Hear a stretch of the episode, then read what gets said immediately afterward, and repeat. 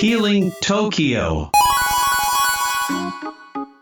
どうも欲張りスピリチュアリスト岡本正義ですよ山影ヒーローです。よろしくお願いいたしますろ。しくお願いしますさて、今回のですね、早速テーマなんですけども、はいもうこれはご好評で、うん教えて岡本さん、やったことないですけどね、 ないね 初めて聞いたよ教えて岡本さん、スピリチュアルを感じ取れる旅行に持って行った方がいい参戦。うん旅ここにね、こういうグッズ持って行った方がスピリチュアル的にいいよっていう参戦をぜひお伺いしたいんですけど。ああなるほどね、まああのー旅行先行ったらさまあその地元の神社参り行ったりとかさ行きますよね。結構行くよね、はまあそういう時にうーんなんかこう浄化したいものとかねい。あー、なるほど。うんあのー例えばお財布を持っていくとかはいはいはい。銭洗弁天とかさおーあるじゃないああいう、うん、だからまあ要はそういったお財布を浄化するとか、まあ、ブレスレットをねあのよく水晶とかそういうのつけてる人だったらばそういうの持っていくとかう、ん、うんそういうの全然ありですよね、なるほど。うん、そういう自分の持っているものを浄化しに行く。そうそうそうだからに念念っていうものが入りやすいんでうんあのものにはねうんうん例えば、うんいつもこう枕元に置いている、うん、ぬいぐるみがあるとするよねうん、はい。そしたらば自分が痛いなって思う感情とか辛いなと思うような感情ってあの抱っこしてねいわゆる寝たりするとそういったその、うん自分の情報がいわゆる、うん中に入り込んだりすることがあるわけですよね。うん人形枕。そうね。うん、なのでそういったものをこう浄化してあげるっていうのは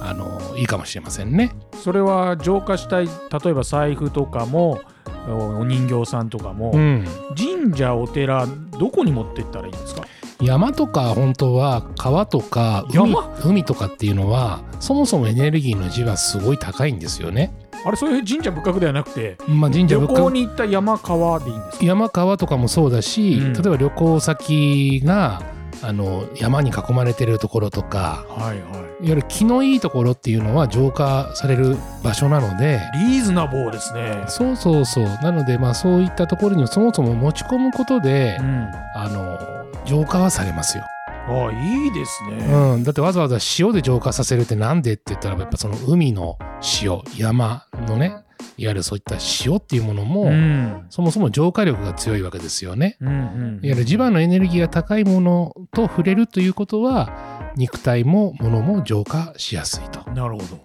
いうことになりますね。その浄化三選を今お伺いしましたけども、うん浄化ではない例えば僕なんかはスピリチュアル的なものが感じ取れません、はい、そういう人があのスピリチュアルなものを感じたいうんまたはスピリチュアルなものを少し感じ取れるんだけどもっと感じ取りたいうんみたいな方々うんがいたらなんかこう臨氷当初赤い陳列剤みたいななんかそういう 金属的なものが必要なのか水晶が必要なのかとかうんそういう見たい人とか感じ取りたい人に何か必要なもの、物に依存する必要は実はないんですよおね。そもそも論きましたね。そもそも論としてはいわゆるじベクトルを自分に向ければ常にメッセージは受け取ってるんですよ。うん、あのいわゆる物とか、うん対人とか、ね、こう見てる方向性が自分方向から他人に向けてベクトルを向けてる状態の時は情報って入ってこないんだけどなるほど自分の方向に心に意識を向けると常にメッセージが降りてきてるんですよ。ほうほうほううんなので無心になることがメッセージを受け取る原則になってくるんですよね。面白い。うん、仕事のことを一生懸命考えている時に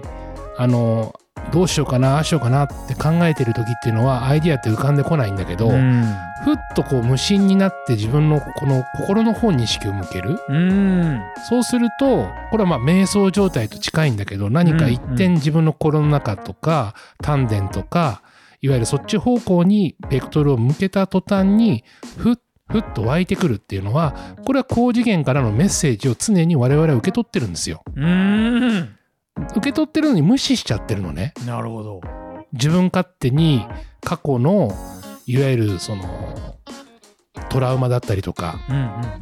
経験値ね、うん、そういったものが関連化して思い込みになっちゃってるの。そうだからあのーそういった情報を無視してしまって自分なりのこう頭で考えてうんいわゆる恐怖感とか、ねまあ、そういったところにこううーんまずそこを置きながら原点に置きながら方向性を決めたりするから、ううんん冒険できなかったり本当は答えがこっちにあるのにその答えが見つけられなかったりっていうことになりがちなんですよね。うんそうなので大事なことはそういったそのせっかく旅行行くんであればうん一人になれるとか無心になれるとかそういう時はテレビも見ないようにうんなるべくならばテレビの電源はもうきもうね根元のコンセントから抜いちゃった方がいいよね、はいはいうん、もうそれぐらいの勢いでもういわゆるそのホテルの中で、まあ、例えば読書に励むとかね、なるほどうん、で例えばスパとか受けてそしたらばホテルの中で瞑想するとか感じるんですねいいですね、うんそうそう自分にこうベクトルを向けるっていうところに意識を向ければ答えは常にいわゆる降りてきてるのですそごいう答えは常に自分がある名言ですねいやいや本当そうなんですよねおもろいなうん、だからやっぱりその物に依存する必要はないですよ。うーんうんまああえてじゃあ、まあ、さっき言った財布とかう、ん、なんか数珠とか持ってって、うん浄化するのはいいけれどうも、ん、まあ、答え的にはスピリチュアル的なものを感じたいんだったらの参戦は、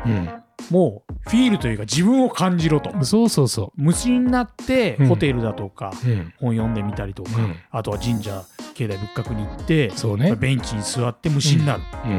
うん、めちゃくちゃいいじゃないですかリーズナブルじゃないですか。そう、あのー正直別に水晶買ったら幸せになれるんだったらみんな水晶買えばいいんだけどね正直なとそんころなので幸せになれませんよ。さすが欲張りスピリチュアリストですね、貪欲に今ねお答えいただきましたけども、はい、ありがとうございます、はいぜひ皆さん参考にしてみてくださいはい、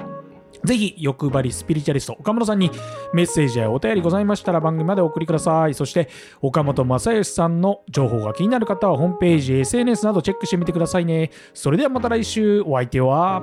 岡本正義と。山影ヒーローでした